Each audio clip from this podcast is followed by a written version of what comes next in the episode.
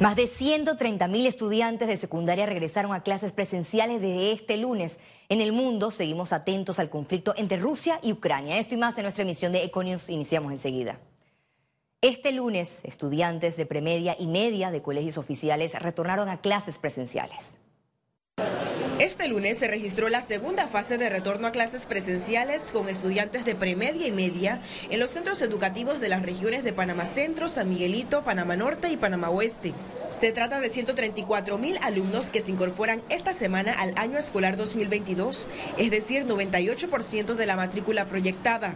Obviamente estamos apuntando a evaluaciones diagnósticas para conocer primero, tener una línea base de cómo está el estudiante y generar ese plan de nivelación, que sabemos que aunque el calendario lectivo lo estipule en cuatro semanas, es, una, es un proceso de recuperación que va a durar mucho más de cuatro semanas. Para nosotros lo más importante es el español, la matemática, o sea, las asignaturas básicas, no dejando las otras atrás, que también son de las áreas humanísticas, de las áreas eh, tecnológicas. El 24 de noviembre se dio inicio a la Operación Nacional de Escuelas Empezamos con 627 centros escolares, después se convirtió en los 3.102 centros escolares, que es lo que contiene en la parte del Ministerio de Educación.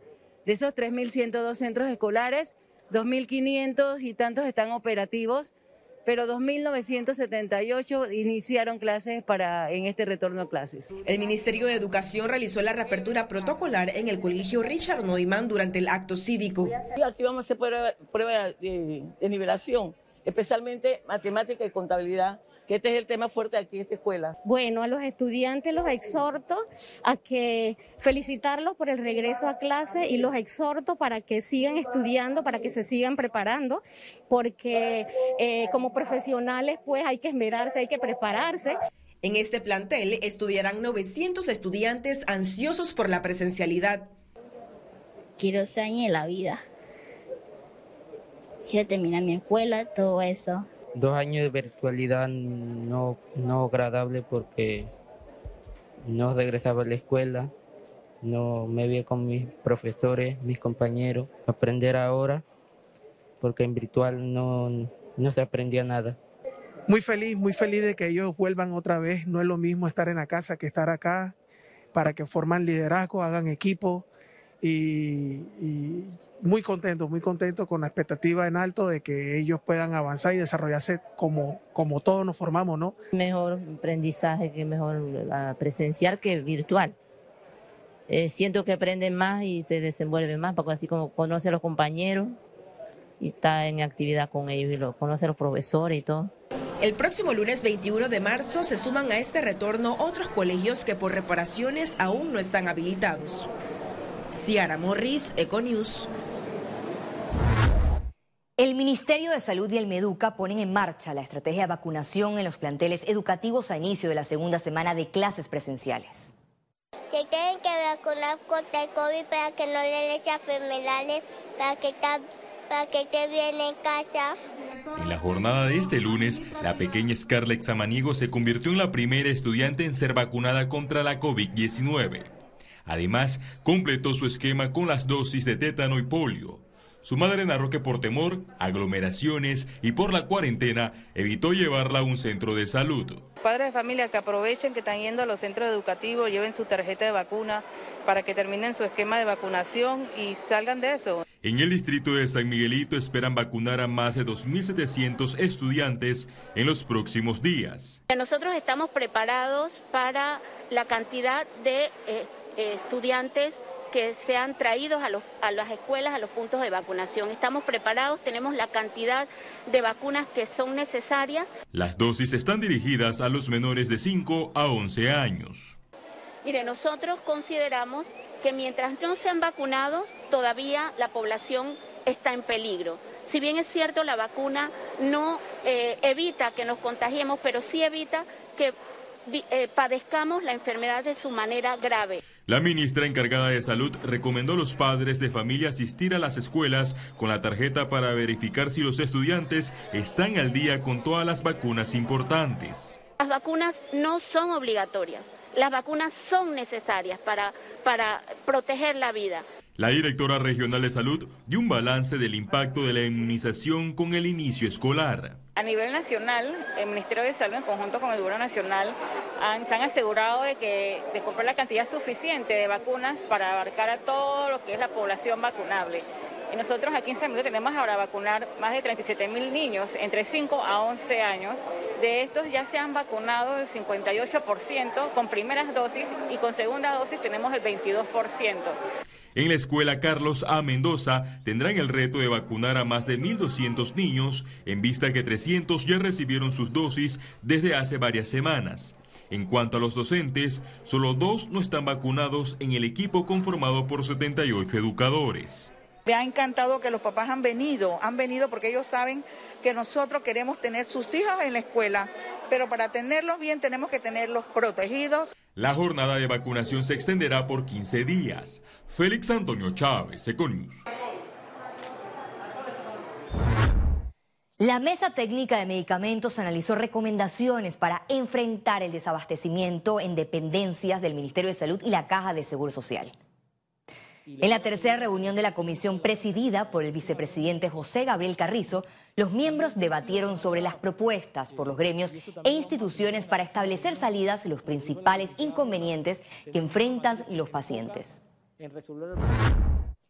Previo a la convención ordinaria del Partido Panameñista, los presidentes de los colectivos de la oposición se reunieron para analizar la agenda del país y las propuestas incumplidas del actual gobierno.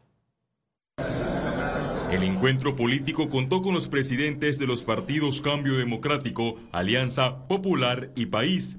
Para el grupo de la oposición, hablar a estas alturas de alianzas es prematuro.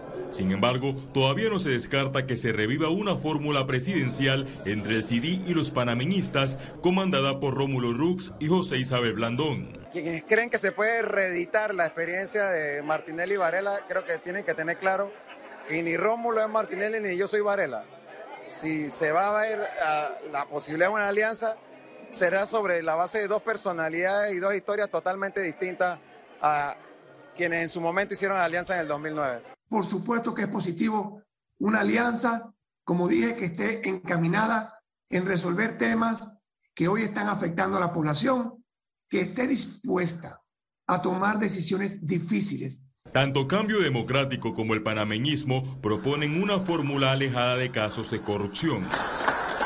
Pero una alianza de oposición que esté fundamentada en propuestas, en una visión de país eh, distinta a la de quienes plantean eh, que lo importante es hacer aunque se robe. Yo creo que aquí lo que nosotros necesitamos es demostrar que se puede hacer sin robar. Nosotros no podemos esperar hasta el 2024 para resolver problemas como el alto costo de los medicamentos, la falta de empleo, la falta de seguridad. Todos estos son temas que nosotros hoy sabemos que existen, pero que el gobierno no está atendiendo. ¡Y que viva el partido panameñista! También, en medio de la convención panameñista, los opositores lanzaron fuertes cuestionamientos contra la gestión del presidente Laurentino Cortizo. Y vamos a barrer con este gobierno corrupto e incapaz. El panameñismo confirmó que invitó a la reunión al líder del partido Otro Camino Panamá, Ricardo Lombana, pero que prefirió no atender el llamado.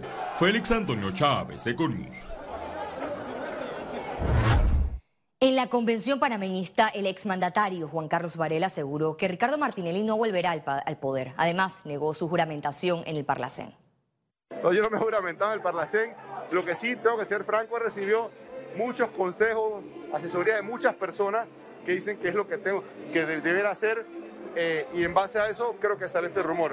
O sea, muchas personas hablan del tema, dicen que el expresidente ahora debe dar ese paso. Yo no me he juramentado y sigo, eh, yo sigo en este momento aclarando todos los temas de mis campañas políticas, eh, porque en mi gobierno no hay una persona investigada. En mi gobierno no hay un caso legal, ni uno. Manejamos 20 mil millones de dólares, no hay una sola ni un ministro mío, ni un director, no hay uno solo investigado. El caso puntual mío es un caso vinculado a temas eh, de campañas políticas. El juzgado tercero liquidador adjunto de causas penales dictó sentencia condenatoria al exministro de Desarrollo Social Guillermo Ferrufino a 48 meses de prisión por el delito de corrupción de servidores públicos y a la inhabilitación para el ejercicio de funciones públicas. El caso está relacionado con la adquisición de un vehículo durante su gestión. Ahora entramos en materia económica. El Ministerio de Trabajo reportó sobre vacantes de empleo en el área de servicios. Este lunes, el Ministerio de Trabajo realizó un recorrido por el call center Iterum SA. La empresa informó que para este 2022 proyecta contratar alrededor de 800 personas. Bueno, conocimiento de inglés y aquí ellos pasan un training tienen cuando entran acá, eh, tienen unas dos semanas, me explicaron, de, entrenamiento, donde ellos van entonces a especializarlo, ya sea en ventas, como vieron en la primera, eh, en el, primer lugar que visitamos, o en lo que es la atención ya a algunos servicios especiales. Los requisitos, eh, el primordial es, el manejo del idioma inglés. Nosotros acá nos encargamos de todo lo que es el entrenamiento, tanto del producto o el servicio que vayan a atender en el teléfono. Eh, tenemos módulos importantes eh, que complementan el recurso humano que entra. Muchas veces son muchachos recién graduados del colegio que buscan su primera oportunidad laboral aquí. Eh, algunas veces, como lo mencionó la ministra, son personas de más edad. Pese a las oportunidades de empleo que abren mensualmente, explican que tienen dificultad para conseguir talento humano capacitado. Está el personal, pero no está la capacitación. en Panamá se vivió una época donde se adiestró la gente, por ejemplo en el INADE, en, la construcción, el uso de equipo pesado, el, equipo de máquinas eh, para la construcción del canal. Ya el canal se construyó, deberíamos reenfocar esos esfuerzos en este tipo de actividades que sí van a tener una longevidad, porque créame que el, talento, el límite del talento no está en cuántos trabajos podemos traer. El límite lo estamos poniendo nosotros en cuántos recursos capacitados podemos tener nosotros. Mitradel informó de otros sectores que también requieren volumen de personal.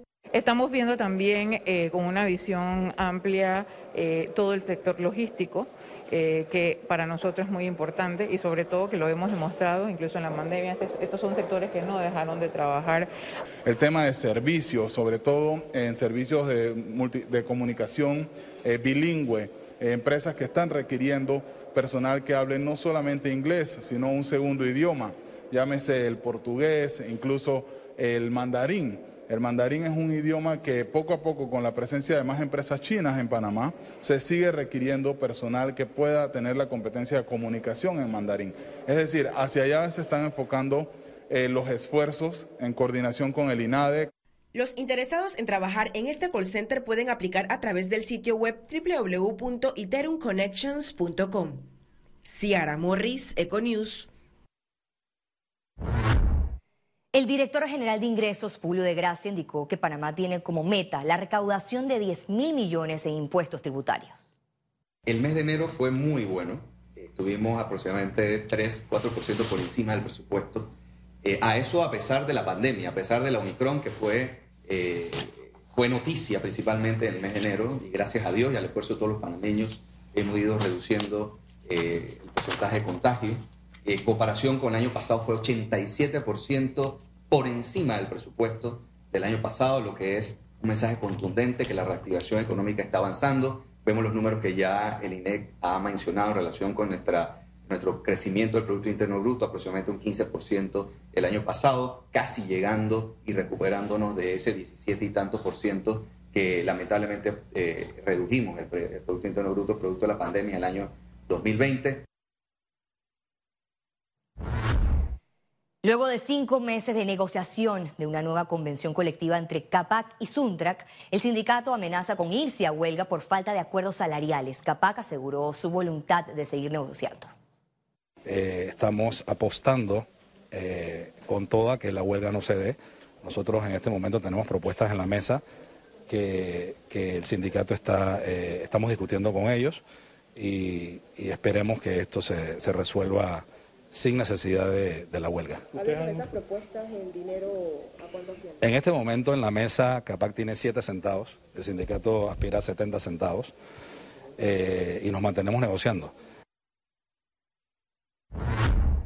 El ministro Augusto Valderrama calificó de injusta la posición de Estados Unidos por no querer re renegociar el tratado de promoción comercial que mantiene con Panamá. Y nosotros consideramos que pedir cuatro rubros, Estados Unidos, Estados Unidos lo es tremendamente injusto con la relación con Panamá. ¿Qué el país? Bueno, el, el, país lo que tenemos es seguir viendo. Nosotros tenemos alguna gente que también quiere trato comercial con nosotros. Los chinos andan detrás de nosotros, estamos exportando carne a China. También hay posibilidades de exportar carnes a China, de cerdo y aves, etcétera. Pero nosotros lo que queremos con Estados Unidos, que es un socio estratégico de la región, eh, eh, comulgamos con libertad y de, y de democracia con Estados Unidos, eh, que vea con un criterio más amplio y más estratégico las relaciones con América Latina y que no nos estén viendo solamente como compradores de cebolla, arroz y leche y cerdo. Si Estados Unidos no acepta, nosotros tendríamos que buscar algunas alternativas y sería conseguir exportar esos eh, productos a, a otros países. El Ministerio de Comercio e Industrias lanzó una iniciativa para el desarrollo del mapa de inversiones de PNUD para Panamá. En el evento de lanzamiento explicaron que se trata de una estrategia que apoyará a los empresarios a identificar oportunidades de inversión y modelos comerciales que tengan un potencial significativo para proponer y promover los objetivos de desarrollo sostenible y generen entornos financieros atractivos.